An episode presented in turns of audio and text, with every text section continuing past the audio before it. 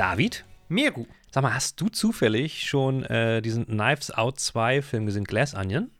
Ja, habe ich. Wirklich? Das ist ja schön. Ja, habe ich gesehen. Ähm, Ja, Da komme ich. Fand ich gut. Ja, ne? Also wie den ersten auch. Ich fand den ersten deutlich besser, muss ich sagen. Ähm, aber der zweite war auch lustig.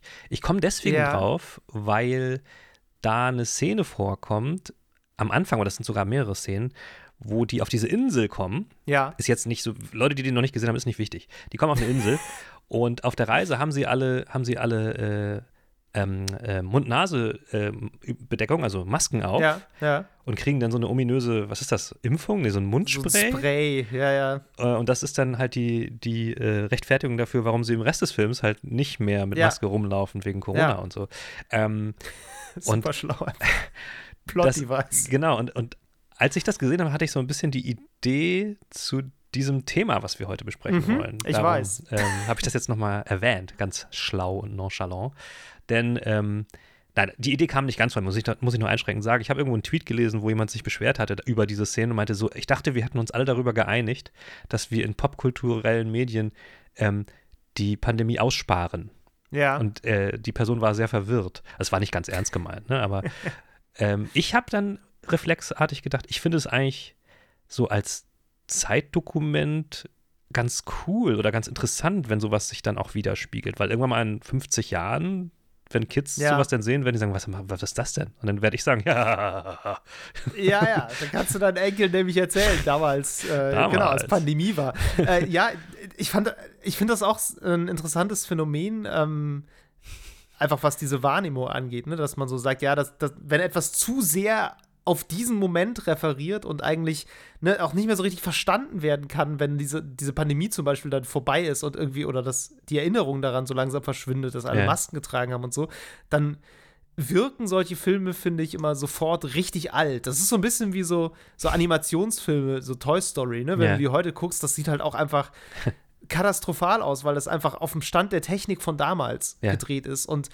ich finde solche Sachen, wie du gerade beschrieben hast bei Glass Onion jetzt, ähm, die altern Filme so auf eine ja, ganz bestimmte Art. ja, Und ich finde das bei gerade bei dem Film aber eigentlich voll okay, weil der sich so sehr da reinlehnt. Also Ja. da ist ja alles an diesem Film, ist ja im Grunde eine, eine krasse Referenz auf Dinge, die irgendwie jetzt gerade passieren. Da geht es irgendwie um, um Twitter und dann geht es um irgendwie diesen exzentrischen Millionär, der halt, Milliardär, glaube ich sogar, der halt nur so wirklich ganz, ganz, ähm, also der ist eine sehr offensichtliche Parodie auf Elon Musk Ja, zum ja, Beispiel, oder auf irgendwelche anderen Heinis in der Art so. Und diese, diese, also ich, wahrscheinlich in jeder zweiten Szene ist irgendeine Anspielung drin auf irgendwas, was in den letzten drei Jahren passiert ist, Ja. wo man am besten noch bei am besten bei Twitter für rumgehangen haben Ja, muss, um ja. das zu verstehen. So. das stimmt. Und ich finde, wenn ein Film derart offensiv ist in seiner Art, sich da reinzulehnen, dann, ne, dann, dann Ja. finde ich, das ist, das ist ja fast noch harmlos dann mit, mit diesem Covid-Spray. Das ist ja immer noch Definitiv. was, was man auch, auch versteht, wenn man nicht 24-7 online ist. Klar, klar. Mm, Nee, das ist aber, Ja. also, weil, weil ich habe sonst, ich meine, es gibt einige, aber so viele Filme auch nicht in Erinnerung, wo das, wo das gehandelt wurde, das Problem in Anführungszeichen, ne? Ja. Wie, und, das Das, ist immer die. Frage, ne? Ich finde das immer so schwer zu sagen. Und da werden wir bei Spielen wahrscheinlich auch noch drauf kommen. Ja, ja, genau. Weil ähm, ich finde das sehr schwer einzuschätzen, zum Beispiel auch bei älteren Filmen. Also wenn ich einen Film aus den 70ern gucken würde, so, Mhm. ähm, ich traue den, denen alle zu, dass da irgendwelche Referenzen drin sind auf Dinge, die damals Mhm. krass aktuell gerade waren und die Leute einfach sofort verstanden haben, Ja. die aber heute so sehr im Hintergrund sind, dass sie noch nicht mal verwirren, dass es noch nicht mal so ist, hä, wieso hat er das jetzt gesagt, sondern es ist einfach nur irgendwas im Hintergrund, was irgendwo passiert. Ja. Und damals war das irgendwie sofort verständlich vielleicht. Mhm. Und heute ist es so, ja, ich weiß nicht, ob du kennst du kennst du Ekel Alfred? ja, natürlich. Fällt mir gerade ein. Selbstverständlich. Ne, d- d- ne, diese, diese Krebs uralte deutsche, genau, ähm, Comedy-Serie, würde man heute sagen. Damals Ja. war es halt irgendwie Komödientheater ja. wahrscheinlich. Ja, es ist eigentlich ist es eine Sitcom. Ja. Mit diesem äh, alten Nazi als Vater und diesem äh, Schwiegersohn, der so hippie-mäßig ist, gespielt von Dieter Krebs eben. Ja. Und das ist ja auch voll die ganze Zeit von Das stimmt. Referenzen auf politisches Zeitgeschehen in Deutschland. So äh, hier Alfred, dieses Ja. Ekel halt. Findet ja Willy Brandt dann zum Beispiel Ja, scheiße. ja, so, genau. ne? Und das sind so Sachen, die guckst du auch heute und denkst so, das ist wie aus einer Fantasiewelt. So, du verstehst es als nach 1985 geborener Mensch oder wahrscheinlich sogar noch früher geborener Mensch. Ähm, verstehst du es auch einfach nicht. Ja, ja, So ganz stimmt. viele Anspielungen so. Und ich finde, das ist so eine ähnliche Kategorie. Ich finde das aber, und damit kommen wir zur Überleitung unserer Folge, nicht per se schlecht. Nee, ich auch nicht, ich auch nicht. Also die, die These von, von dieser Person am Anfang war ja, dass sie eigentlich nicht mehr so viel erinnert werden möchte an diese schlimme Ja. Zeit, Ja. was ich nachvollziehen kann. Aber Ja. ich finde halt so, das gehört ja auch mit, also es ist ja eine, also gehört ja mit dazu. So. Und naja, wir werden da, wir werden da nachher noch Das mehr drüber Leben reden. hört halt auch nicht an deiner Fernbedienung auf. So sieht das es nämlich halt aus. auch ein bisschen und das, äh, auch Gamepad das wird wahrscheinlich noch eine, ja, das wird wahrscheinlich noch eine Rolle spielen in dieser Folge. Da, da sprechen wir noch drüber. Miro, Ja. vorher würde ich aber sagen, ähm, schieben wir einen kleinen Hausmeister-Block ein. Machen wir nicht so oft. Ach, richtig. Aber, ja. oder? Das sollten wir jetzt, glaube ich, jetzt ist, glaube ich, eine gute Stelle Das ist dafür. eine gute wir haben Stelle. Immer, wir, haben, wir haben überhaupt keine Position für sowas, weil wir beide Podcasts immer so doof finden, die sich nur mit sich selber beschäftigen Ja, und ja. Äh, dann erstmal 30 Minuten Housekeeping machen. Das machen wir auch heute nicht, aber Nee. wir haben trotzdem eine kleine Ankündigung zu machen. Ja. Ähm, denn Meru hat mal wieder eine neue Plattform für uns erschlossen und äh, schrieb mich an und meinte: Sag mal, David, sollen wir, sollen wir nicht mal ein Patreon machen? So. Ja, Und so. ich, bin, ich bin ja großer Verfechter der Antikommerzialität dieses Podcasts und das bin ich auch immer noch. Es, alles, es bleibt auch erstmal so. Aber wir haben trotzdem jetzt ein Patreon. Ja. Und ähm, der Gedanke dahinter, Miru, Genau. war ja auch, glaube ich, gar nicht so sehr, dass wir damit jetzt Geld verdienen. Nein, also es ist jetzt nicht so, dass wir sagen, okay, jetzt machen wir es schon ganz schön lange, was ja, was ja der Fall ist. Ähm, und es rechnet sich nicht. Ähm, wir machen das aus. Es rechnet sich nicht. Es rechnet sich tatsächlich nicht, aber wir machen es aus pri privatem Interesse. Und es geht uns eigentlich eher so ein bisschen darum, dass wir gerne mit unseren Hörerinnen und Hörern so ein bisschen mehr ja, in Austausch, Austausch treten wollen. Das war auch so ein bisschen mit ein Gedanke damals, als wir äh, YouTube halt, damals sei schon, als wir den YouTube-Kanal aufgemacht haben, weil man da halt auch mal zurückschreiben kann. Das geht ja bei Podcasts so norm- normalerweise nicht. Wir haben jetzt aber mit dieser Patreon-Seite, wo man halt auch was spenden kann, haben wir aber so eine Art Hub, wo man so sich als Community halt auch einfach so was mal, mal, mal was hinterlassen kann, wie zum Beispiel ein Kommentar oder all sowas. Ja. Ähm, und wir wollen das ein bisschen zum Anlass nehmen, vielleicht auch da ab und zu euch mal so ein bisschen noch ein bisschen mehr Inhalt zu bieten über das hinaus, was ihr hier findet, also über den eigentlichen Podcast hinaus. Wir, wir machen so, benutzen diese Blog-Funktion da ein bisschen, was aber nicht heißt, dass das irgendwie hinter einer Paywall ist. Also das, wer da was Nö. spendet, da, das ist sehr gerne gesehen und wir sind total dankbar, aber das muss man auch nicht machen. Man kann die Sachen auch einfach so sich angucken. Ne? Ähm, ich glaube, Genau, du hattest also da so ein paar ganz gute Ideen, was wir da so machen könnten. Genau, also ich meine, wir schmeißen euch ja sowieso hier schon ständig zu mit irgendwelchen äh, Spiele und Literatur und äh, Tweet-Empfehlungen und weiß ich nicht was. Ähm, wir haben ja auch Shownotes und so weiter. Ja. Ähm, trotzdem, also ich merke zum Beispiel, dass ich immer mal wieder so interessante Fundstücke habe, so die auch so ein bisschen, ne, ich habe ja so ein, auch manchmal so einen sehr ich sag mal, mechanischen Blick auf Spiele, interessiere mich sehr für, für das dahinter und vielleicht Ja. gibt es ja die eine oder andere Person, die das auch so sieht. Und äh, für die könnte ich mir durchaus vorstellen, da ab und zu mal so einen Blog-Eintrag hinzupacken und zu sagen, ey, guck mal hier, richtig spannend, hier wird erklärt, wie Feature XY funktioniert. Ja. Irgendwie sowas, ähm, da würde ich uns auch überhaupt nicht einschränken. Da können wir auch schreiben, wenn wir einen niedlichen Hund gesehen haben, meinetwegen. Das ist auch valider Content, der wichtig ist. Ja. Ähm, genau, und wie gesagt, der wird auch jetzt, da gibt es jetzt erstmal nichts Exklusives. Nein, so, aber- wir werden jetzt einfach erstmal gucken, dass wir da vielleicht ein bisschen was schreiben. Wir werden die Folgen dann natürlich hochladen, die wird man da kommentieren können. Genau.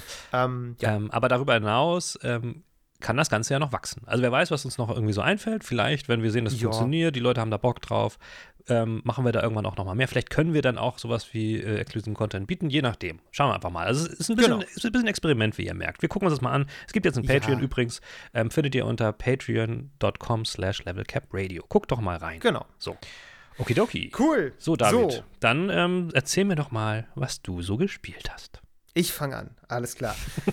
Miro, ich habe den äh, Talk of the Town der letzten Woche natürlich sofort gespielt. ich hab's gehofft. ähm, nämlich äh, Hi-Fi Rush. Yeah.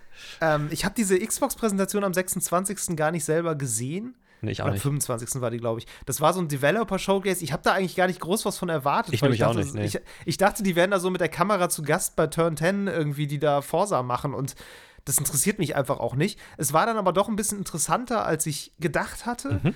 A, weil sie ein sehr langes Se Segment zu Redfall hatten. Mhm.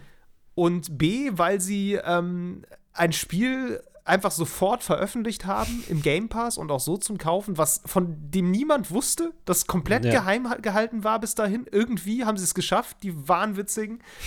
Ähm, nämlich Hi-Fi Rush von Tango Gameworks, Ja. die vorher äh, The Evil Within gemacht haben und ähm, hier Ghostwire Tokyo. Ja.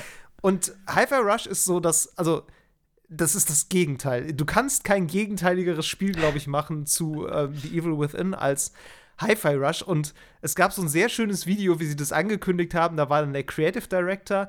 Und das ist ja ein japanisches Studio, glaube Mhm. ich. Und dann stand dieser Creative Director, der aber, glaube ich, Amerikaner ist in Japan, ähm, stand dann mit Shinji Mikami da, diesem Resident Evil und ähm, ist doch, nee, ist es Resident Evil oder Silent Hill? Oh Gott, ich bin so schlecht bei Horrorspielen. Ich auch. Jedenfalls, also Evil Within hat er jedenfalls auch gemacht. Ja. Ähm, so diese Koryphäe halt so, der stand dann da und dann haben die zusammen dieses Spiel präsentiert. Und ich muss sagen, Shinji Mikami sah die ganze Zeit ein bisschen aus, als wollte er eigentlich nur weg. ich glaube, das war der gar nicht so gemeint. Es war einfach so ein bisschen seine Mimik, der ist so ein bisschen eher so zurückhaltend. Ja. Und der andere war sehr begeistert. So, Hi-Fi Rush ist ein Musikspiel-Brawler. Das ist ein bisschen so, als würde jemand bei Devil May Cry ein Metronom anmachen. Ne, okay. So.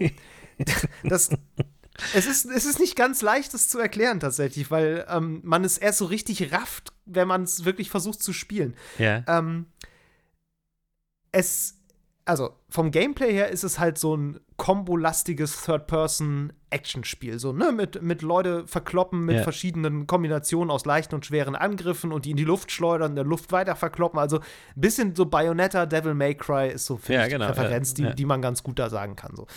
Und der Witz ist jetzt aber, dass da die ganze Zeit also sehr lautstark Hintergrundmusik läuft Mhm. und ähm, alles zum Beat passiert.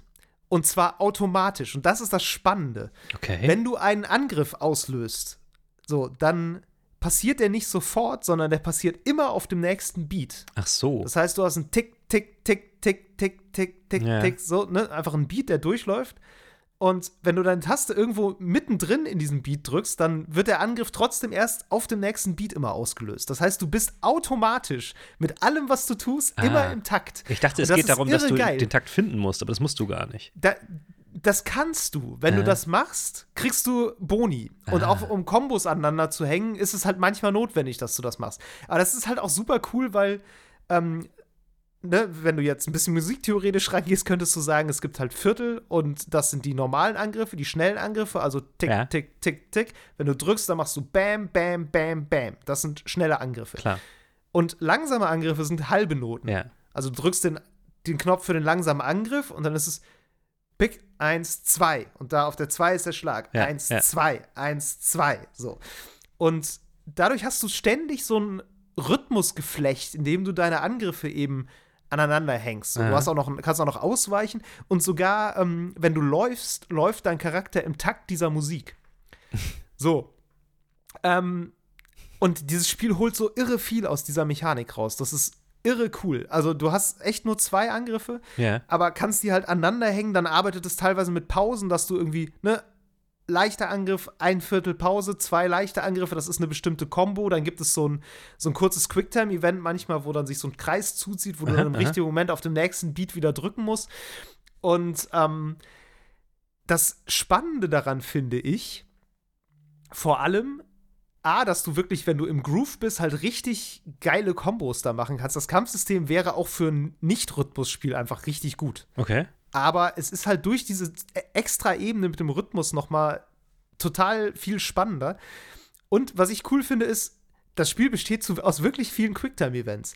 Aber der, der Key zu guten Quicktime-Events ist, wer hätte es gedacht, ein Rhythmus dahinter. du, du merkst nicht, dass es, oder du merkst schon, dass es Quicktime-Events sind, aber es ist dir egal, weil es, es macht so viel mehr Spaß, Quicktime-Events zu machen, wenn du weißt, ich muss einfach nur auf dem Beat sein. Das ist, ne, es ist wie Guitar Hero spielen. Du hast tatsächlich teilweise so Guitar Hero-mäßige Passagen auch richtig. Du hast auch immer mal wieder so, so Geschicklichkeitsübungen, wo du dann so irgendwelche Felsen aus dem Weg schlagen musst mit so Hilfscharakteren, die da auch noch in der, im Zuge der Story eingeführt werden. So. Da musst du dann eben auch im Rhythmus irgendwie ein Quicktime-Event schaffen, so damit das halt funktioniert. Aber ich finde das sehr faszinierend, wie anders man diese Dinge wahrnimmt, wenn sie einfach zum Takt von Musik passieren. Ja. So. Super klug. Also ich bin hin und weg von diesem Spiel. Das ist rundum, finde ich, gelungen. Ähm, nicht nur, weil es ein Musikspiel ist, was ich eh immer cool finde, was auch noch kombiniert ist auf eine sehr clevere Art mit einem ganz anderen Genre so. Ja.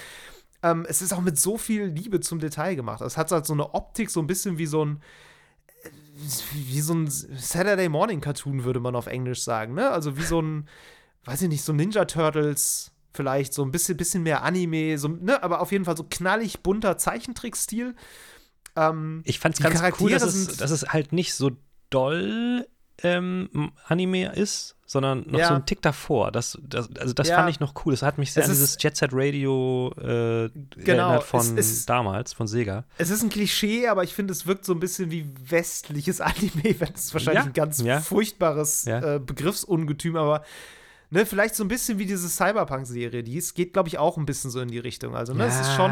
die ist schon sehr, die habe ich geguckt, die ist halt komplett Ja, okay. Anime. Also das Ja gut, ich habe sie nicht gesehen, ich habe nur die, die Screenshots gesehen, so da sah sie nicht ganz so krass aus. Aber genau, aber ne, es ist halt so dieses, dieses Cartoon-Ding und ähm, es ist halt auch völlig over the top in vielerlei Hinsicht und der Charakter ist halt so ein, so ein Junge, der irgendwie so möchte gern Rockstar ist ja. Und auch ähm, und dann zu so einer Firma geht und sich einen Roboterarm bauen lässt, einfach so. Das ist halt so, eine, so ein krasser Tech-Konzern und dann wird er von denen aber im Grunde irgendwie gibt es einen Unfall und dann wird aus Versehen sein, äh, sein MP3-Player wird ihm ins, in sein Herz gestanzt und seitdem ist er halt immer auf dem Beat. Super.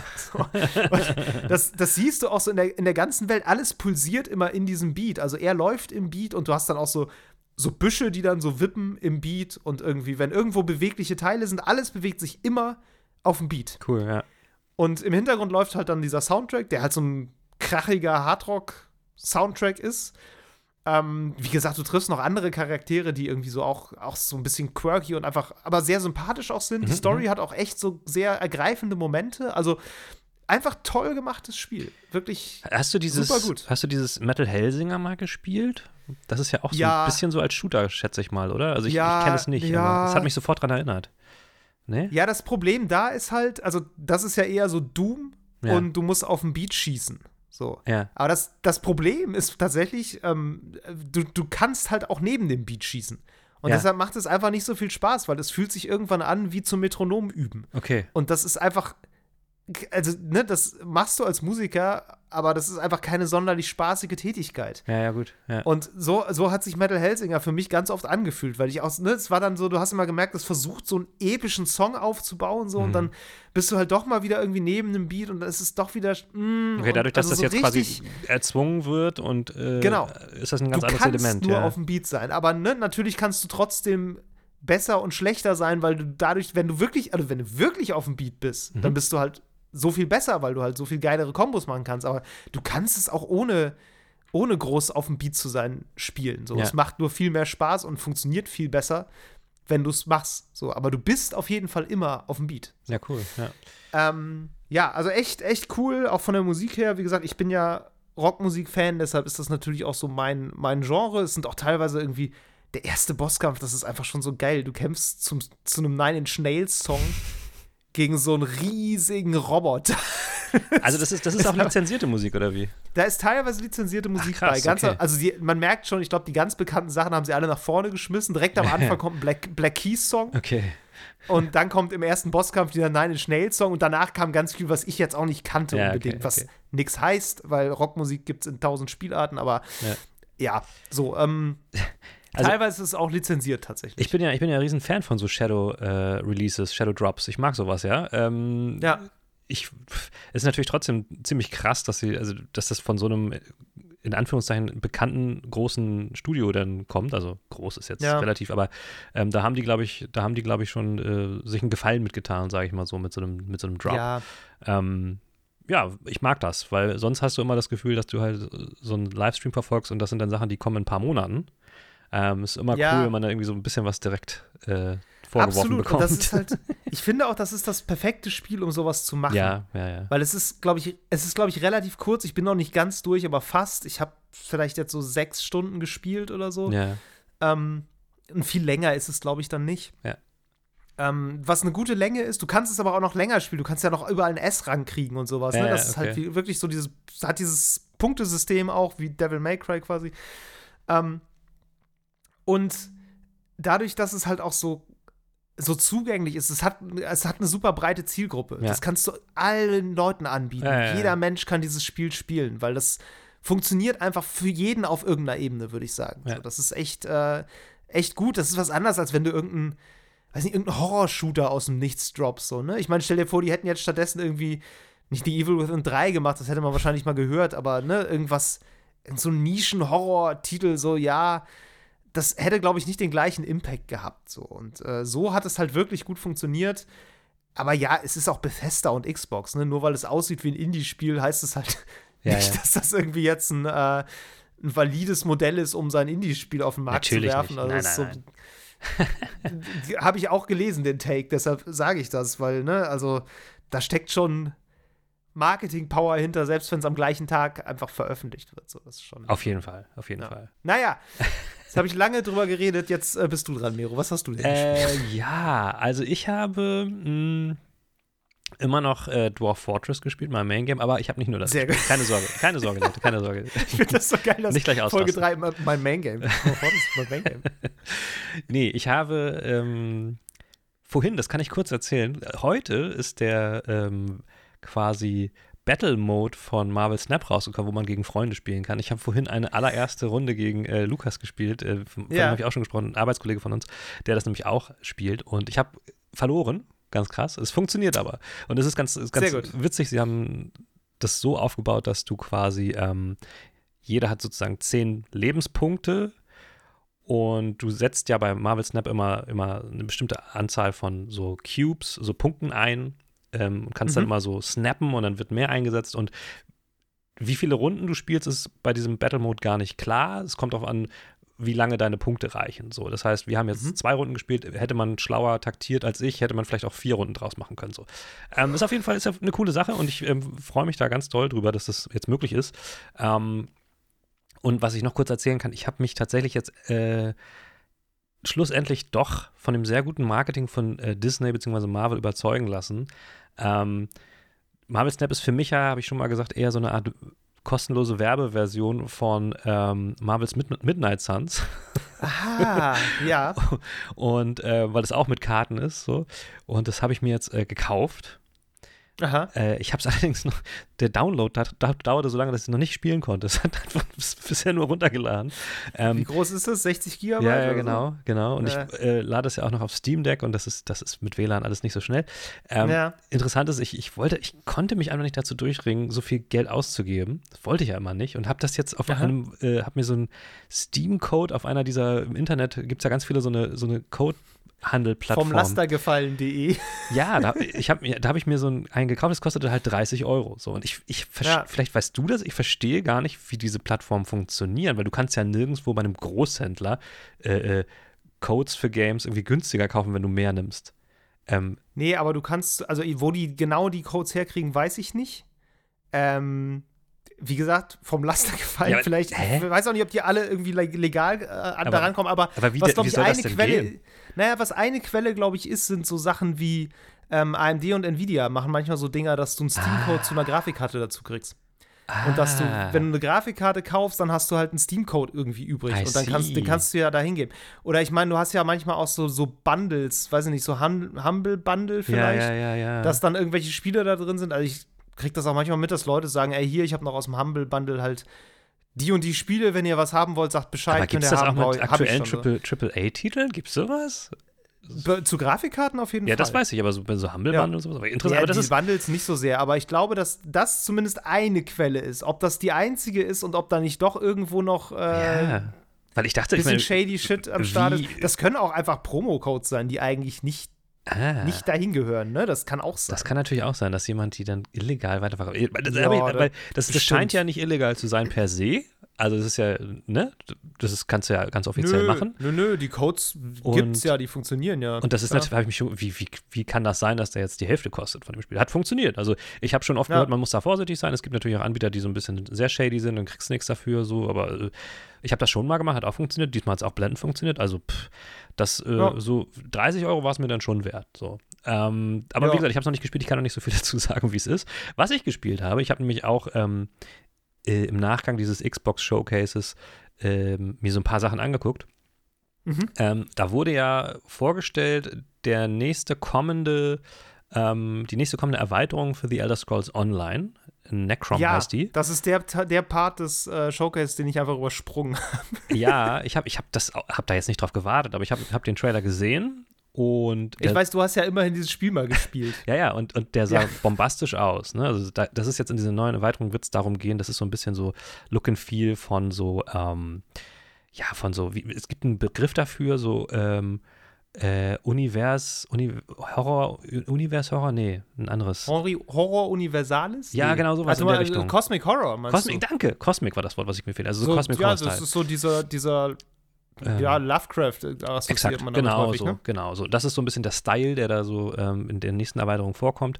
Ähm, ja, und ich habe mich von diesem grandios äh, Hochglanz cool aussehenden Trailer dann tatsächlich mal dazu verleiten lassen, mal wieder The Elder Scrolls Online anzuschmeißen. Ja. Ähm, und dann war ich ein bisschen schockiert, weil das sieht echt scheiße aus. also ich, habe schon, ich habe schon dann auch ein paar Stunden auch direkt gespielt und es hat auch Spaß gemacht, so ist es nicht. Aber da ist mir aufgefallen, diese, diese sehr große Differenz zwischen dem echten Gameplay und diesen, diesen Hochglanz-Story-Trailern, wie es ja auch zum Mhm. Beispiel bei, so, bei Blizzard Games auch so ganz klassisch ist, Mhm. wenn du dir WoW anguckst und die WoW-Trailer, die bombastisch aussehen, da spricht irgendwie keiner drüber, dass das, ich weiß ich meine, manche Leute beschweren sich darüber, dass irgendwie bei irgendeinem Spider-Man-Trailer irgendwie die, die richtig falsche Spiegelung in der Pfütze ist, so. Aber die Differenz bei diesen Games ist ja wohl, also das, das sieht wirklich glaub, ohne Mist aus wie ist- von 2012, das Spiel. Ja, ich glaube, der Unterschied ist halt einfach, dass World of Warcraft ein Spiel von 2006 ist und das weiß man ja. Ja, aber ne, wie gesagt, also Oder? Elder Scrolls Online ist, glaube ich, wirklich von 2012 oder 13 oder so und das sieht wirklich immer noch eins zu eins genauso aus. Ich meine, ich habe jetzt die, ich habe jetzt die, Ja. ähm, die Xbox-Version gespielt über hier ähm, Cloud Gaming von denen. Mhm. Ich bin mir nicht ganz sicher, ob das auf dem PC viel besser aussieht, aber das hat mich schon ein bisschen, also wie gesagt, es hat mir Spaß gebracht. Ich habe ein paar Stunden gespielt, so. Ich meine, es ist natürlich MMOs, es sind Fetch Quest nach, nach, nach Festquetsch, so Fest, Ja, ja. Festquetsch. Fest, Festquetsch. Ihr wisst schon, was ich meine. Auch nicht schlecht. Ähm, aber, also, das fand ich jetzt, also, nachdem ich das nochmal gespielt habe, würde ich jetzt nicht die, keine Ahnung, wie viel Euro für die nächste Erweiterung ausgeben wollen. Weiß ich nicht. Da sieht auf jeden Fall New World, was ich auch zwischendurch mal ein bisschen weniger gespielt habe, um Längen besser aus. Ähm, und ist ja, ist ja technisch das gesehen ist das halt auch ein Gleiche. Spiel, was acht, acht Jahre neuer ist. Ja, ja, genau. Also, Aber ich, ich So. wundere mich, macht man nicht bei so einem, bei so einem großen MMO dann auch mal irgendwann mal so ein, so ein Update, so ein, wie soll man sagen, so ein, in Nee. Maßen schon. Also ich glaube, World of Warcraft hat immer mal wieder Ja, genau. grafische Verfeinerungen gekriegt. Also es sieht nicht mehr so aus, wie es zum Release aussah. deswegen gibt es ja jetzt auch Classic, weil Leute das irgendwie wieder haben wollen oder so. Ja, ja, genau. Ja, du bist halt, also du bist halt A, ein bisschen begrenzt, glaube ich, weil das ja auch teilweise dann auch auf, einfach auf alter Technik läuft. So. Ja. Also so allzu viel kannst du dann eventuell auch nicht machen. Und du willst ja eventuell auch gar nicht so viel machen, weil ich meine, stell dir vor, du würdest jetzt bei Wo- World of Warcraft anfangen, einen komplett Overhaul des gesamten Artstyles zu machen. Würde ich Und nice ich meine, World of Warcraft hat ja jetzt schon einen, ähm, einen Artstyle, der relativ zeitlos ist durch diese Comichaftigkeit. Ja. Das könnte auch ein Problem sein von Elder Scrolls Online tatsächlich, dass es Das das, stimmt. Nicht so sehr hat. Das Zu ist ja doch ein bisschen ja. mehr auf Realismus getrimmt. Das stimmt. Ja. Ähm, stell dir mal vor, du fängst da jetzt an, äh, einen Overhaul zu machen und da alles mit, alles mit neuen Texturen und tralala. Mhm. Ähm, du weißt doch, wie die Leute sind. Das kannst du dann jedes Jahr machen. Ja, das, das kann ist sich richtig. kein Mensch leisten. Das, das ist richtig. Ja, mir ist es, wie gesagt, nur, nur wegen der riesen Differenz zum Trailer so doll aufgefallen. Sonst wäre mir das wahrscheinlich gar nicht so aufgefallen. Aber da, da haben sie, ich weiß gar nicht, wie sie das, ob das irgendwie ein großes Ding war. Mir fiel auf, dass in dem Trailer spielt eine, weiß ich gar nicht, was ist Waldläuferin oder so die Hauptrolle. Und da haben sie irgendwie ganz viel mit Gesichtsanimationen gemacht. Die hatten irgendwie ziemlich, kra Mhm. ziemlich krass äh, realistisch animiertes Gesicht. Und das sieht schon echt cool aus so. Und ähm, wenn du dann halt ins Spiel gehst und du kriegst da echt so pff, Skyrim Vanilla, dann denkst du echt so, was ist denn hier los? Also, ähm, ja. ja, weiß ich nicht. Ähm, ich spiele bestimmt noch mal ein bisschen weiter, ähm, aber das wird nicht mein Main Game, das weiß ich jetzt schon. Also das, das ist so ein Ding. Nee, Ja. ja, nee, sonst habe ich nicht, habe ich jetzt gar nicht so viel, habe ich gar nicht so viel gespielt, weil ähm, ich habe ja wie gesagt noch Dwarf Fortress, das, äh, das langt auch noch ein bisschen. Ich werde da nächste, nächste Sehr Woche gut. von, von Midnight Suns auf jeden Fall berichten. Da kann man, kann man sich schon Ja, ich bin sehr gespannt. Und vor allem bin ich gespannt, ob es wirklich so ähnlich zu Marvel Snap ist, wie Ist du glaubst. garantiert nur weil es auch ein. Kartenspiel Nein, ist. kein bisschen. Oder hat. ein Kein bisschen. Hat. Aber es ist so, ich finde, das ist, ist so der gleiche, der gleiche Angang. so zumindest. Ja. So. Ja, ich bin sehr gespannt. Ich auch. cool. Gut.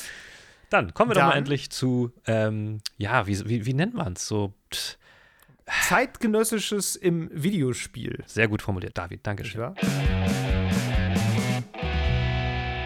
Ja, Miro, ähm, ich habe gerade so ein bisschen überlegt, ob ich dieses Phänomen, was du aus in Glass Onion beschrieben hast, Mhm. ne, mit äh, alles, alles ist eine Referenz auf die aktuelle Zeit, so, Ja. ob mir das in Spielen mal begegnet ist. Und es ist gar nicht so einfach. Es Mhm. ist so, das so konkret zu sagen. Es gibt so ein paar abstraktere Dinge, aber wo ich gerade so ein bisschen dran hängen geblieben bin, ist diese, die Möglichkeit, Tiere zu streicheln.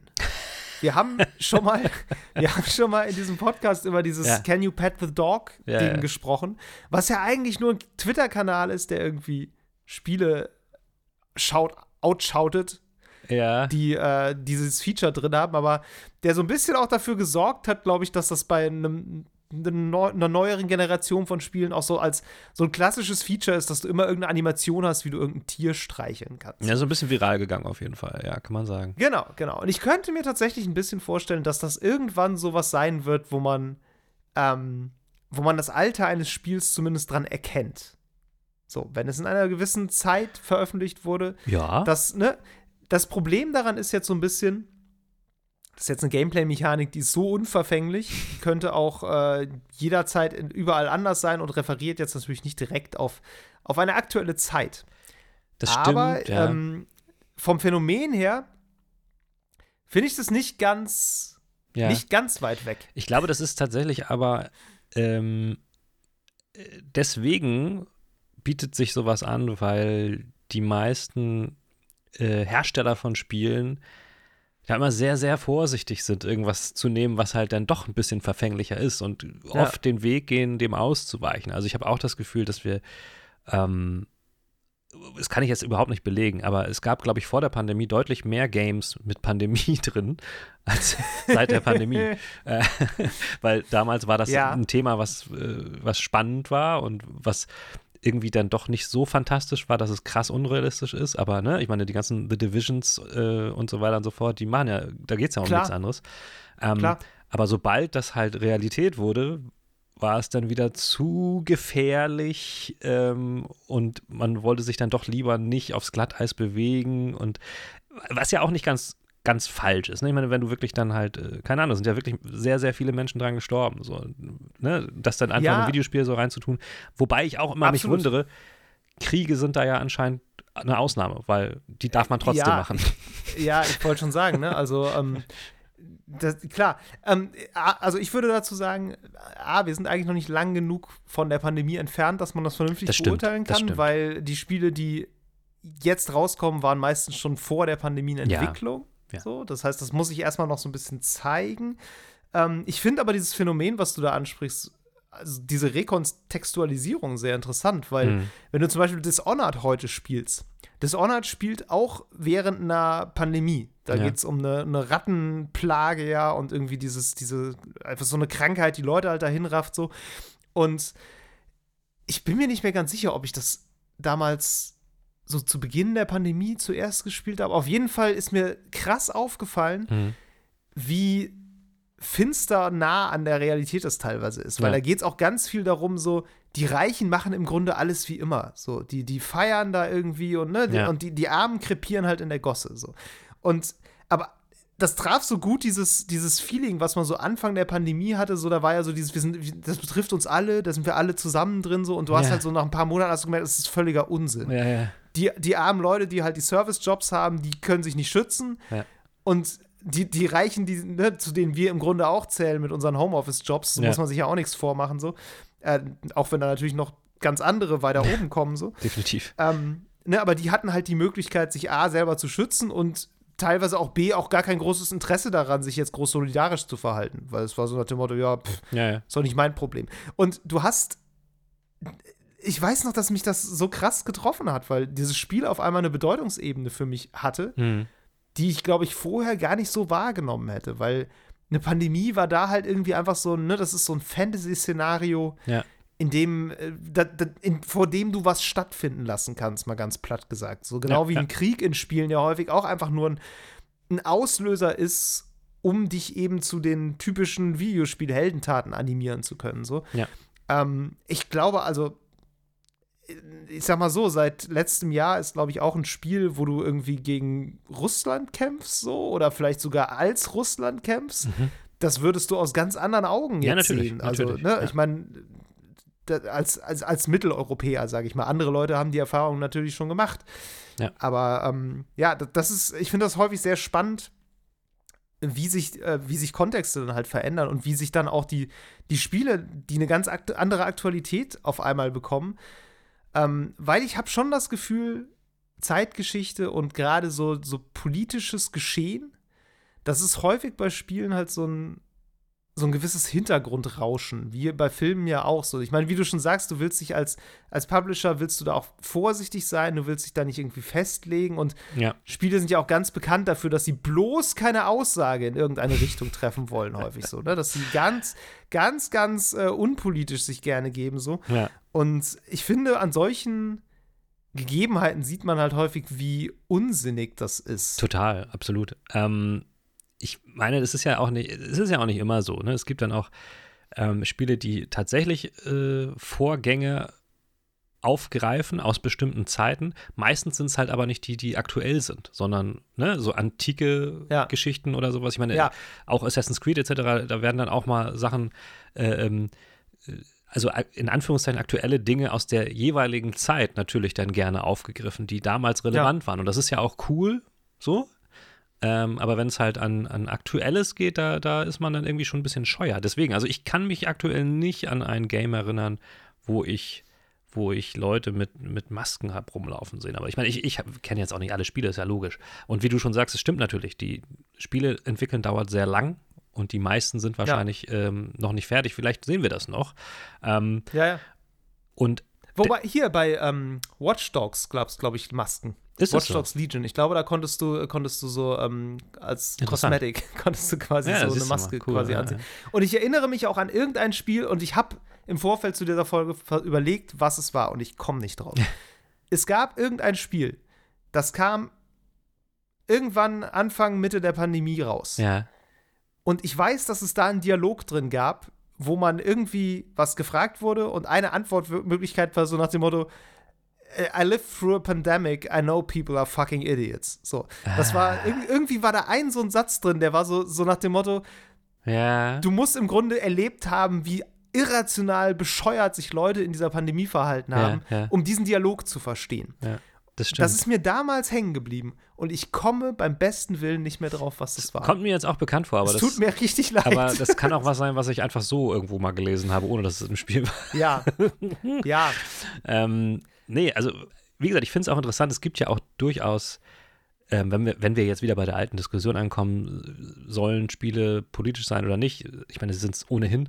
Ähm, es gibt auch genügend äh, Games, Diskussion vorbei. richtig, äh, ge- genügend Games, die ähm, schon ohne, dass es wirklich aktuelles Zeitgeschehen ist, entsprechende Situationen darstellen. Also wenn du, keine Ahnung, so ein Mass Effect Game, wo dann, wo dann so ein, so ein Typ irgendwie die Fäden zieht und ein politischer Arsch ist irgendwie, solche Le- Leute gibt es ja auch in echt, aber es wird dann halt möglichst unverfänglich dargestellt, ohne dass es sich jetzt wirklich an einer echten Person orientiert.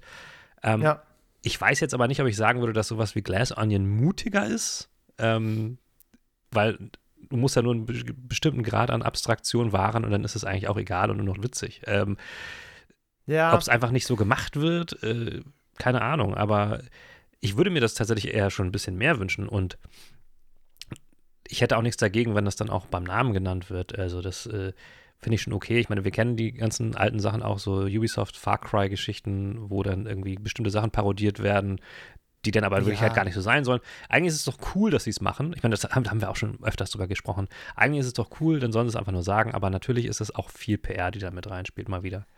Äh, Ja, das, das ist halt genau der Punkt, ne? Dieses, dieser, dieses, dieser komische Spagat, einerseits das mitnehmen wollen, weil, ne, das ist halt irgendwie, du willst ja ein relevantes Medium Ja, auch genau, sein, du willst ja. ja. auch irgendwie einen zeitkritischen Kommentar abgeben, so. Und auf der anderen Seite aber sich möglichst unverfänglich und abstrakt dabei halten, so. Und ich freue mich auch immer über, über Spiele, die tatsächlich dann mal eine, eine Aussage tätigen. Ja, so, ne? also ich meine, ich habe ähm, hier Hardspace Shipbreaker zum Beispiel ja, Ja. gespielt, dieses Weltraum-Zerlegespiel. Und das sollte man jetzt gar nicht unbedingt meinen, weil es im Grunde eine Arbeitssimulation ist, aber das hat tatsächlich eine sehr politische Geschichte, weil es geht da um ähm, im Grunde einen Großkonzern, der Leute ausbeutet und du bist so ein bisschen gefangen in so einem Kampf zwischen diesem Konzern und den Arbeitenden, die eine ähm, Union gründen wollen, also Ja. eine Gewerkschaft. Also es geht im Grunde ist es ein Spiel über Gewerkschaftskampf, was äh, so ein, ja, ein urpolitisches Thema ist, aber also sehr wenig jetzt in Spielen, glaube ich, bearbeitet wird. Und wie du schon sagst, du, du bist ja kaum in der Lage, ein Spiel wirklich unpolitisch zu machen, weil ich meine, sobald du anfängst, mal tiefer über Spiele nachzudenken, fällt dir ja sofort auf, was da die, die weltanschaulichen Grundlagen auch sind. Ich meine, guck dir sowas an wie jedes beliebige Strategiespiel, was immer Ja. auf einem Eroberungsgedanken halt auch einfach aufbaut, so. Aber ne, das ist halt so eine abstrakte Form von Politisierung. Oder ich meine, dass Call of Duty Ja. rechte Propaganda ist, da haben wir schon oft drüber Nein, gesprochen. aber auch unabhängig Und- davon, jedes Spiel, was irgendwie ein Spiel, äh, Quatsch, Entschuldigung, einen Krieg kontextualisiert, ist per se Ja. politisch, weil jeder Krieg ist politisch. So, fertig. Also, Genau, und das Ding ist halt, ne, äh, da muss man auch wirklich ja sagen, so, ich, ich weiß nicht, es gibt immer so dieses Narrativ, dass irgendwie die gesamte, also von einigen wenigen sehr lauten Leuten, so, das ist dieses, ja, ist alles von, von links unterwandert, das ist alles nur noch linke Politik überall. Und ich guck mit, manchmal guckst du dir so dieses Spiel an und denkst, wo denn? ne? Also, jeder fucking Ego-Shooter ist, hier, du bist der geile Marine mit deiner dicken Waffe, Ja. baller mal diese Leute, die nicht aussehen wie du, nieder. So, das ist halt, ne, das ist halt das, das Rechteste, was geht. Also konservativer geht's halt eigentlich nicht. Und ne, manchmal fragt man sich so ein bisschen so, äh, ja.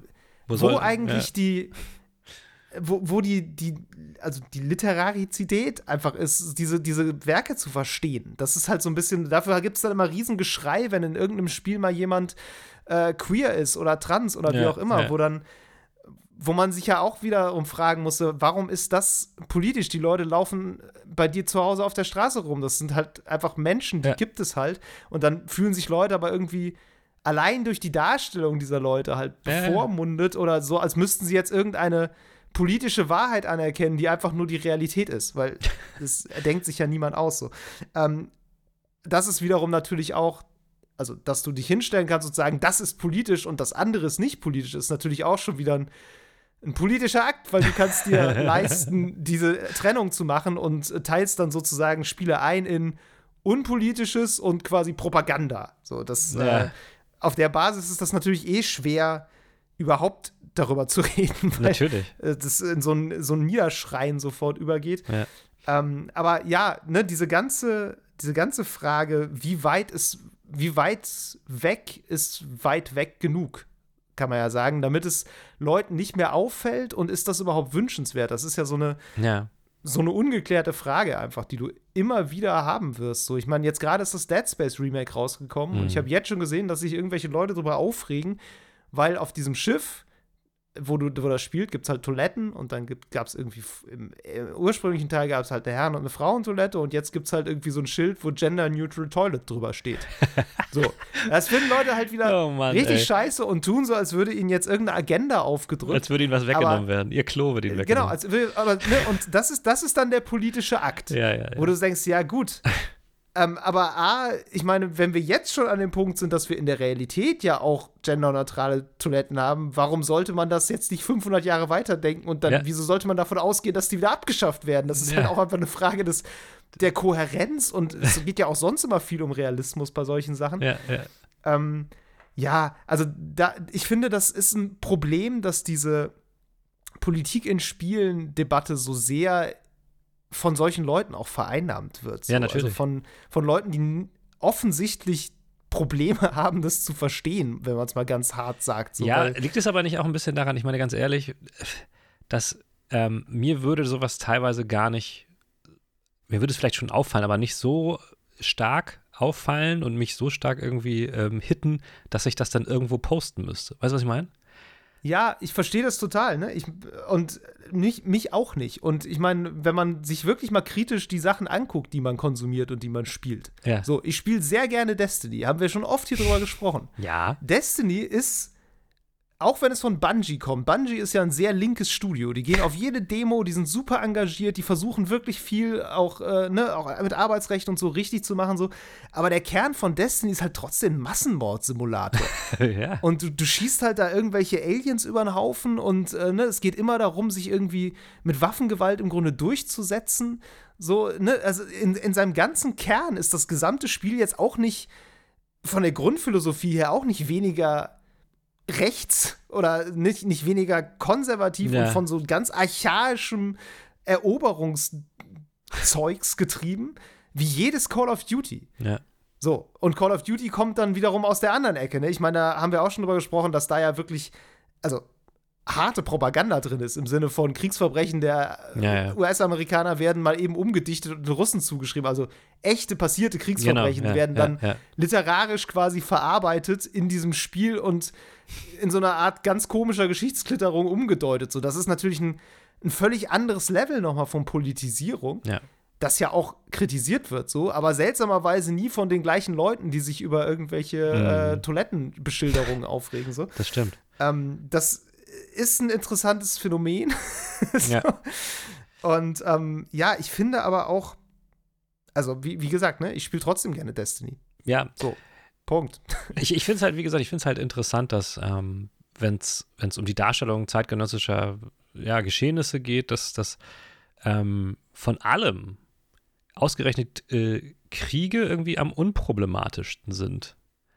So, weißt du, darzustellen. Ja. Mehr oder weniger. Also auch teilweise. generell auch Kriege und Gewalt. Ja, halt ja, genau, aber auch Spiel, teilweise ne? relativ aktuelle Konflikte auf der Welt oder so sind in Games drin, in welcher Form auch immer. Vielleicht sind sie dann, Ja. sind dann auch irgendwelche Länder oder Nationen einfach mal anders benannt oder sowas, damit es nicht ganz so offensichtlich ist.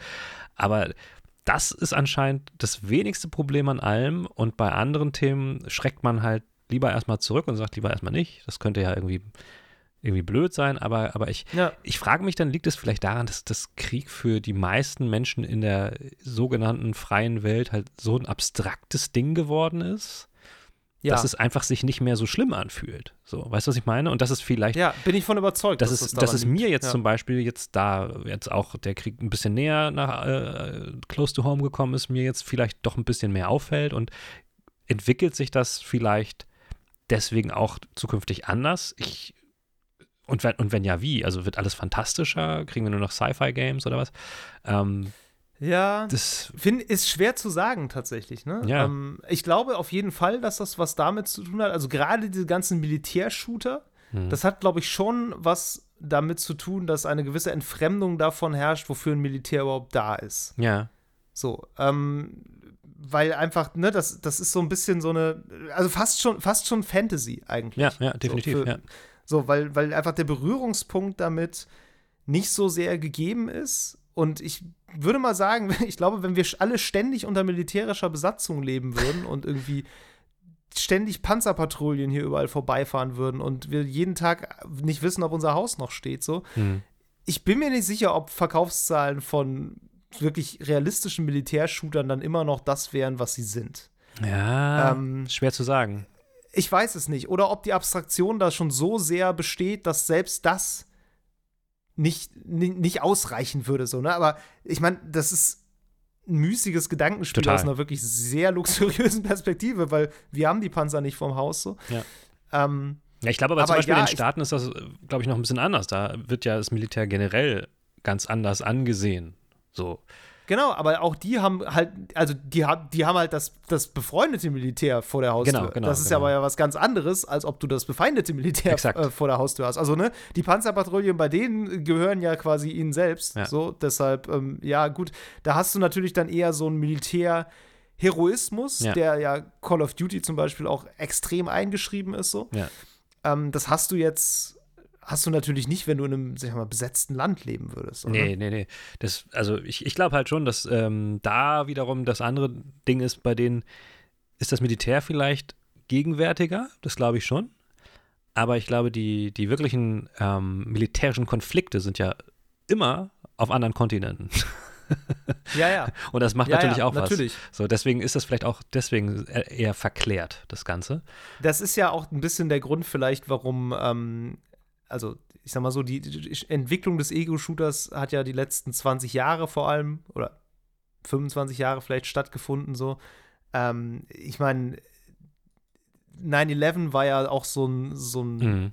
Ausgangspunkt von einer gewaltigen Welle von Hass gegenüber Muslimen vor allem ja. und auch von Vorurteilen gegen Muslimen und gegen auch einen gesamten Landstrich der Welt, ja, muss ja, man ja, auch mal sagen. Ne? Also es ist ja kein Zufall, dass wir in irgendwelchen Militärshootern immer durch irgendeine Wüste heizen, an irgendwelchen Baracken im untergehenden ja. Sonnenlicht vorbei, so, ne? Also dieses ganze, dieses ganze Bild, so, das ist der Feind, ja. das wurde ja in der Zeit geprägt. Und ja. das ist halt immer noch super stark. Ähm, oder halt mit russischem Akzent. So, das ist dann wiederum ein Rückgriff auch auf den Kalten, Kalten Krieg, so, ne? ähm, das ist halt wirklich. Äh, ja, also da, da hast du wirklich so narrative Topoi, die an der Realität geschult sind. Ja und dann eben in Spielen und auch so tief drin sind, dass, wie gesagt, dass Leute das ja schon nicht mal mehr als politisch groß wahrnehmen. Genau, das, so, das ist, das ist Ding, halt ja. so. Du kämpfst halt gegen die Leute in der Wüste so. Klar. Und äh, ganz normal so. Ähm, das ist halt wirklich eine, eine krasse Dissonanz im Kopf irgendwie, dass man das auch gar nicht mehr so ja so groß so wahrnimmt. Also ich nehme mich doch gar nicht auf. Nee, nee, nee, mich auch nicht. Wir sind ich, ja alle mit diesen Bild Bildern geprägt. Ich habe ich hab das leider ich habe das leider nicht gesehen, aber ähm, ich habe da nur drüber ähm, was gehört, dass der der neue Top Gun Film äh, ja. Maverick, da haben sie, da haben sie wohl, da gibt es auch so einen fantastischen äh, Konflikt sozusagen. Und da haben sie da wohl angeblich ganz gut drauf geachtet und irgendjemand sagte dann, dass ähm, das, das Land des Feindes sieht irgendwie aus wie New Hampshire oder sowas. Also, also okay. ähm, da haben sie halt dann extra das mega neutral gehalten. Und, und das gibt es nicht so oft in Games, finde ich, dass du, dass, dass, du halt nicht mit so Klischees überfahren wirst. Es sei denn, du bist halt in einem Science-Fiction. Setting beispielsweise. Ja, ja. Das ist natürlich ja, dann relativ einfach, aber sobald es in so ein, so ein, um so Konflikte geht, versucht man irgendeine Art von, von Bild zu erzeugen, was ein gewisses Klischee bedient. Ich kann das nachvollziehen. Ne? Also das hat natürlich einen storytellerischen Hintergrund, weil es einfacher ist und, und schneller zu verstehen ist und, und ähm, schwer, alles andere ist ein bisschen schwerer zu, ja, zu illustrieren dann. Warum ist, also, ne, wie sieht der Feind ja, jetzt aus? Willst du ja jetzt einfach Genau, darstellen. ich meine, ne, du bist ja auch bei, ähm, bei Spielen ganz stark auf eine schnelle Lesbarkeit quasi Genau, das meine ich, so, ja. Ne? Und das ist ja auch ein Grund, ähm, warum du auf so Klischees häufig zurückgreifst. Und ich habe da neulich tatsächlich in einem anderen Podcast ähm, was ganz Interessantes gehört, wo, wo sie darüber gesprochen haben. Ähm, ich glaube, das war der Games Podcast, heißt der, glaube ich. Okay. Deutscher Podcast. Ähm, Genau, auf ein, auf ein Bier machen die, glaube ich. Auf ein ah, Feierabendbier ja. mhm, war mhm. das, genau. Ähm, die Folge über Hogwarts Legacy kann ich übrigens sehr empfehlen. Wenn okay. man sich mit dieser ganzen Le Hogwarts Legacy-Kontroverse mal beschäftigen möchte, wirklich auch gut zusammen recherchiert und gut vorgetragen. Aber da ging es am Rande dann auch so um äh, so ein bisschen Geschichtsbilder. Mhm. Und äh, da war dann nämlich, glaube ich, Civilization. Ich habe nie groß Civilization gespielt, deshalb muss ich mich darauf verlassen, dass es stimmt, was die Herren da erzählen. Ich habe einen ähm, alten Teil gespielt. Ja, auf jeden Fall ist es wohl am Anfang so, wenn du anfängst, du musst ja dann auch so, ne, erobern und so dich aufbauen und so. Und da gibt es dann halt so Dörfer, so eingeborene Dörfer quasi, und die kannst du dann eben erobern, um so ein bisschen voranzukommen. So. Und die meinten halt, ja, die, sind, die sehen halt automatisch sofort aus wie so afrikanische Bambushütten. Ja. So, wie, wie, oder ne, so, so Strohhütten, wie man das so, so klischeehaft kennt. Ja. So. Und wenn man da mal ein bisschen drüber nachdenkt, so, das ist halt ein krasser Kolonialtopos einfach so. Klar. Das ist einfach so diese Vorstellung, so, ja, das sind diese Bambushütten, die sind auf jeden Fall niedere Zivilisationen, die kann ich einfach platt machen so und ne, das ist ja, also das ist weder, sagen sie da auch nochmal, es ist weder ein Vorwurf an äh, die Macher dieses Spiels noch an die Leute, die das spielen. Das sind halt einfach so Bilder, die hast du so tief in dir drin, weil du die ganze Zeit in der Gesellschaft aufgewachsen bist, die dir das auch gewissermaßen so beigebracht Klar, hat. Ja. So, dass, dass du das intuitiv verstehst. Und das ist halt das, was du bei Videospielen immer brauchst. Du musst intuitive Verständlichkeit haben. Und so ja. kommen halt diese ganzen Klischees da auch irgendwie rein. Genau, wollte gerade sagen, also wie soll man es so. auch anders machen? Ne? Ähm, es gibt ja, sicherlich man könnte das sicherlich anders machen, aber das setzt halt eine sehr bewusste Auseinandersetzung damit ja. voraus. Und dann bist du halt wieder bei der Frage, ne, also da alles irgendwie politisch ist, musst du dich dann halt wieder verhalten. Und verhalten will man sich ja gerade als Entwickler nicht. Du willst dich ja ne, möglichst ja. objektiv irgendwo zwischen alle Stühle setzen, damit auch niemand sich irgendwie an deiner politischen Aussage stören kann.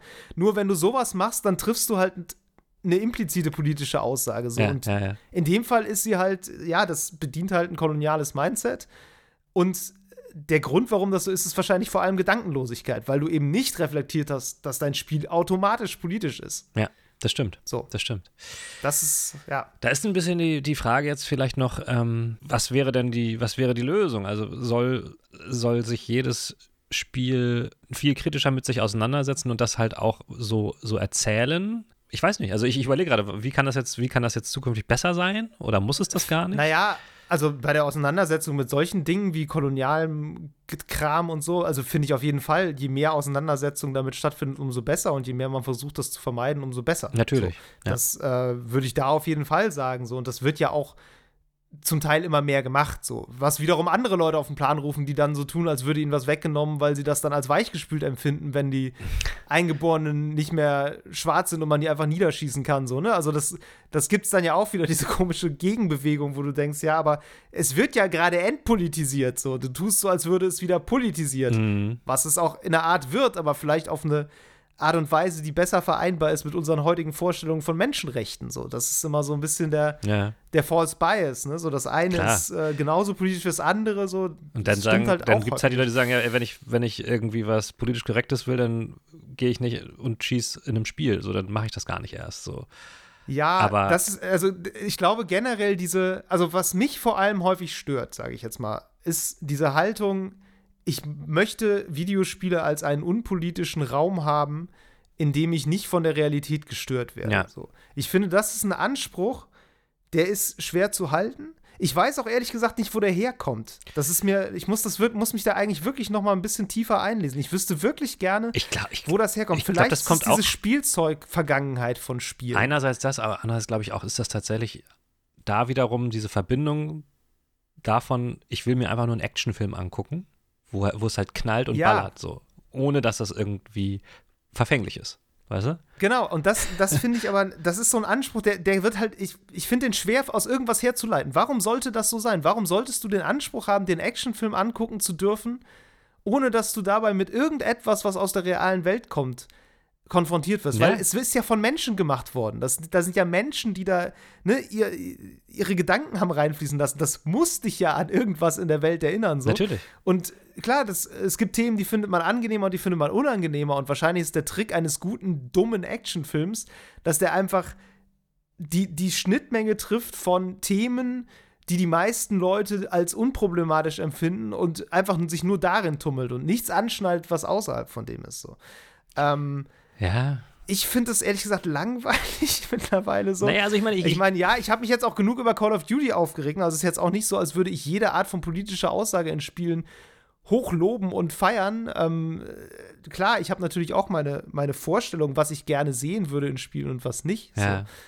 Aber ich finde generell ähm, wäre ein bisschen mehr Mut dazu, auch mal eine Aussage zu haben, würde Spielen sehr gut tun. Das, das sehe ich definitiv so. Ich fände es aber sonst auch ein Weg, halt ähm, stärker einfach Klischees zu vermeiden, was du auch schon sagst, dass man, dass man da dann halt einfach den Schritt geht und es einfach entklischenitisiert oder halt Ja. die Klischees umkehrt. So. Ich meine, ich sag ganz Ja. ehrlich, ich fand auch und finde auch immer noch äh, äh, Stirb langsam kultig, cool, macht mir Spaß und witzig.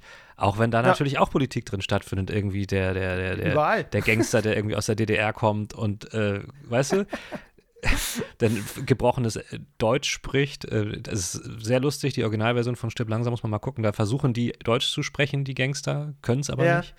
Ähm, Sehr gut. Das ist immer, das ist immer ein Highlight im äh, Film. Aber wie gesagt, ich finde das auch kultig, auch wenn es eigentlich heutzutage nicht mehr zeitgemäß ist, würde ich auch sagen. Ja, klar. So.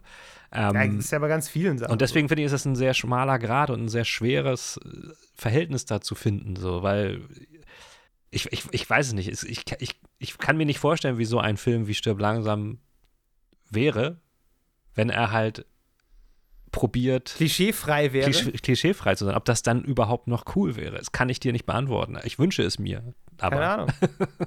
ja, weiß ich nicht. Ich bin da nicht, also ich habe ehrlich gesagt nie St- Stück langsam gesehen. Was? Ich bin aber auch Mann, kein großer. Actionfilm-Fan. Oh. Ja, vielleicht mu- muss ich das mal nachholen. Ich hole das mal nach irgendwann.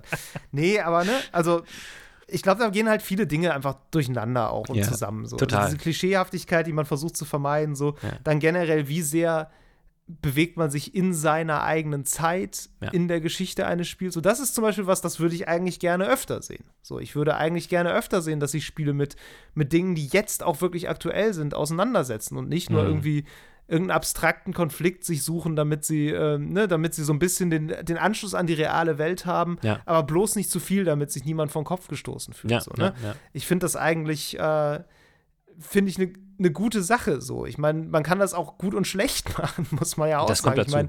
Far Cry ist ja immer wieder so ein Beispiel, wo, wo auch einfach, Mhm. ne, wenn du dir diese, jetzt Far Cry 6 anguckst mit diesem äh, südamerikanischen Diktator so, ja. wo halt auch viele Leute sagen, ja, weiß ich nicht, also das schert halt auch so alles über einen Kamm. Das ist dann so, Südamerika ist immer irgendein bekloppter Diktator und die Leute sind irgendwie Ja. auch einfach lebensunfähig und rennen dem alle hinterher, so, ne? Also da landest du dann auch relativ schnell wieder bei einfach klischeehaften Darstellungen. Ja, so. und ich meine, man muss es auch sagen, bei Far Cry 5 war das ja auch ein bisschen so, ne? Die Hillbillies auf dem Land äh, in Amerika. Ja, klar.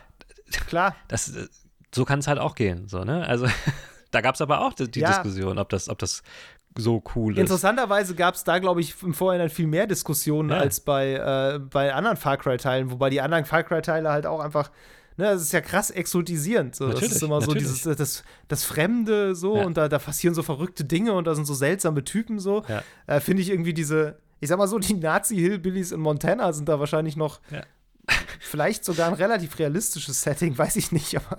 Ja. Wobei, ähm, ne, also besonders mutig haben wir das damals auch nicht gefunden, würde ich jetzt mal so behaupten, oder? Nee, ich glaube nicht. Mutig ist das falsche Wort, Ja. ehrlich gesagt. Ich glaube, ich habe ich hab mir auch ein bisschen mehr davon erhofft, glaube ich, ne? Mhm. Weil das, das war wirklich sowas, wenn man jetzt aus einer, aus einer linken Perspektive da mal drauf guckt, die ich wahrscheinlich deutlich mehr habe als eine rechte Perspektive, Ich hoffe es. Ja. ähm, dann ist das schon was, wo du sagst, so, ja, okay, das schließt an reale Probleme, die wir tatsächlich haben, an. So, ich weiß gar nicht, ob das, das war nach Trump, ne? So, aber man, ne, man hat diese Nee. ganze. nee. War das vor Trump noch? Okay. Aber ne, du hast auf jeden Fall diese ganze äh, Alt-Right-Bewegung, so, das, Ja. das war ja alles schon da. Das war schon so, da, Ne, ja, dass, dass da diese Proud Boys mit ihren, ihren Sturmgewehren und diese ganze ähm, Milizisierung dieser Szene so ein bisschen.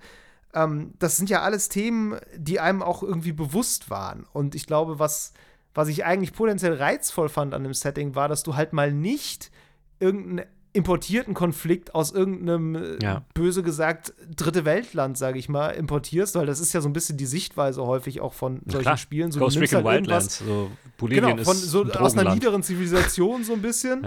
Ja. Ähm, das ist ja so ein bisschen die Sichtweise da. Und da kommt dann, kommst du dann als, als Retter hin und äh, Ja, genau. räumst mal ein bisschen auf. So. Eigentlich fand ich das ganz reizvoll, das gerade mal nicht zu machen, sondern sich wirklich Hm. Das, das Gleiche äh, mal auf Augenhöhe zu bewegen. So, Mehr ne? oder Und mal weniger, zu sagen, ja. wir suchen uns jetzt mal die Extremisten, die halt, die wir auch selber haben, weil wir müssen das nicht importieren, wir haben genug Scheiße selber. Ja. So.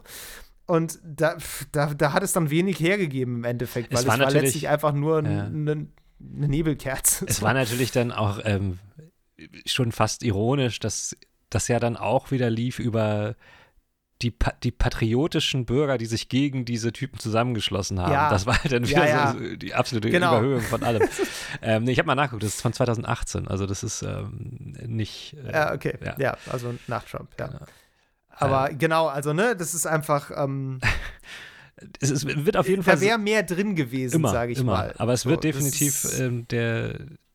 Es wird nicht nur selten der richtige Ton getroffen. Das Problem finde ich ist eher, dass ich den Eindruck habe, dass er eigentlich nie wirklich gesucht wird. Und ähm, Ja, ja. vielleicht ist das ein ein abschließendes, äh, ein abschließender Gedanke, ähm, den wir so ein bisschen mitnehmen können. Ja. Ne? Also, Auf jeden Fall. Ich kann an dieser Stelle, falls jemand sagt, ich mag eigentlich gerne auch, wenn so politische oder gesellschaftliche Dinge so in Spielen verhandelt werden, so ich kann auch da nochmal Citizens lieber empfehlen, was ich ja, Ja. letztes Mal schon empfohlen habe. So. Das ja eine Cyberpunk-Geschichte ist. Und ne, ich meine, Cyberpunk-Geschichten sind ja eigentlich auch inhärent politisch. mega, mega politisch. Ähm, merkt man häufig nicht mehr so Ja. bei vielem Cyberpunk, aber ne, wenn man wirklich mal unter die Haube guckt und mal den ganzen Bling Bling und Chrom mal wegnimmt, dann ist das halt eigentlich eine, eine krass politische Auseinandersetzung mit wie lebt ein, wie kann ein Mensch in einer Gesellschaft überhaupt noch leben, die äh, sich vom Menschen im Grunde verabschiedet hat. Exakt, ja. ja. Und ähm, da, da ist Citizens Lieber halt auch wirklich sehr gut, weil es einfach auf eine häufig auch sehr warmherzige Art so zeigt, wie Menschen in, in diesem Setting funktionieren können. Und auch Nicht-Menschen oder Halbmenschen gibt es dann ja auch so, ne? Mit diesen ganzen Rob Roboter. ja. Und so. Ähm, und so sehr viele unterschiedliche Perspektiven auch ausmach, aufmacht und tatsächlich dann auch sowas hat, ne, dass du so ein so ein, ähm, so ein Raumschiff mit Geflüchteten, das landet dann da zum Beispiel an und du musst dann irgendwie denen zum Beispiel helfen, dann irgendwie unterzukommen. So. Also auch so Themen, die uns ja auch unangenehm nah sind mittlerweile. Total. So einfach, ja. weil wir, wir selber wissen, so dass, ne, also wie die EU-Außengrenzen aussehen, dass da Leute halt auch einfach irgendwie im Meer verrecken auf Ja. unsere Verantwortung. Ja. Und ne, solche, solche Sachen auch in Spielen zu thematisieren, finde ich sehr wichtig. Ich glaube, was man generell So. auch noch sagen kann, ist, dass, ähm, auch wenn das jetzt vielleicht teilweise nicht so klang, streckenweise, es gibt all diese Spiele, ja. Die sind nur Ja, meistens sehr klein und Ja, kommen nicht an die genau Oberfläche. Punkt. Ähm, und das, was wir jetzt hauptsächlich so behandelt haben, sind natürlich die großen AAA-Dinger, die, die entsprechend sich verhalten damit oder eben nicht verhalten, damit sie halt auch ähm, auf ein breites Publikum stoßen. Aber es gibt Ja. natürlich, wie immer in der Kunst, alles überall. Man muss nur ein bisschen danach suchen.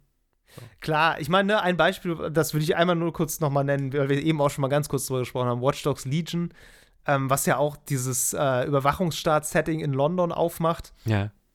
wo ja auch, ähm, ne, was auch sich so als sehr politisch halt gibt. Ja. Ähm, ich habe mal einen sehr guten Artikel darüber gelesen, der hieß Who is writing all these protest signs? ähm, du hast halt immer wieder in diesem Spiel überall so Protestcamps, wo Leute stehen und irgendwie Schilder hochhalten und protestieren gegen dieses Albion, gegen diesen Sicherheitsdienst, der da mit Drohnen also die gesamte Stadt überwacht. Und du merkst halt so richtig, sie wollten irgendwie beides haben. So einerseits wollten sie so, ne, die, die rebellierende Bevölkerung haben, andererseits diesen alles unterjochenden Polizeistaat. Und es geht einfach nicht so richtig zusammen. Ja. Weil es gibt einfach keinen richtigen Widerstand in der Bevölkerung. Ja. Es gibt halt eigentlich nur dich mit deiner Hackerzelle. Du musst jetzt London retten und alle sind dir immer super dankbar, wenn du irgendwie so ein, so ein Bauwerk dann befreist und jetzt das, das Landenei wieder grün leuchtet und nicht mehr rot wie vorher so. Ähm, aber im Großen und Ganzen weiß ich nicht, äh, ist da nichts. Also, da ist keine Rebellion, da sind keine Straßenkämpfe, gar nichts, wo man so denken würde, naja, wenn ja an jeder Ecke ein Protestcamp steht und die Leute ja eigentlich auf alle auf deiner Seite sind, ich kann mir nicht vorstellen, dass das dann so friedlich wäre in dieser Stadt. Tja, ähm, auch da, ne, auch das so ein Fall von ähm, sich, sich irgendwie an die Politik da angenähert, aber dann sich nicht getraut, den letzten Schritt zu gehen. ja. irgendwie. Und, wer, äh, wer jetzt ja. ein bisschen aufgepasst hat, der hat gemerkt, dass wir letzten zehn Minuten nur über Ubisoft-Spiele gesprochen haben. Aber okay. Wow. Wow. ja. Gute Beobachtung, Nero. Ähm, ich bin sehr gespannt, wie Skull and Bones das demnächst lösen wird. Ich nicht, das kann ich sagen. okay, Leute. Gut. Alles klar. Dann, äh, ja, es ist ein großes Thema. Ähm, wie gesagt, wir haben ein Patreon, falls ihr Lust habt, äh, uns da was zu kommentieren. Super Nur gerne. wenn ihr nett seid. Wir sind gespannt. Beschimpfung nehmen wir nicht, eine Beschimpfung nehmen wir nur per Mail entgegen. So sieht's aus. Aber genau, äh, wir freuen uns, von euch zu hören und hoffen, ihr hört uns gerne zu und sagen bis dann. Tschüss, bis zum nächsten Mal. Ciao. Das war Level Cap Radio Folge 108. Wenn euch die Episode gefallen hat, lasst uns eine nette Bewertung da, abonniert diesen Podcast und empfehlt uns gerne weiter. Lob, Kritik, Anregungen oder Spieletipps gehen an levelcapradio at gmail.com. Auf Twitter findet ihr uns unter @lcrpodcast. Außerdem twittere ich unter @hamlabum und Mero unter @djmero. Danke fürs Zuhören und bis zum nächsten Mal.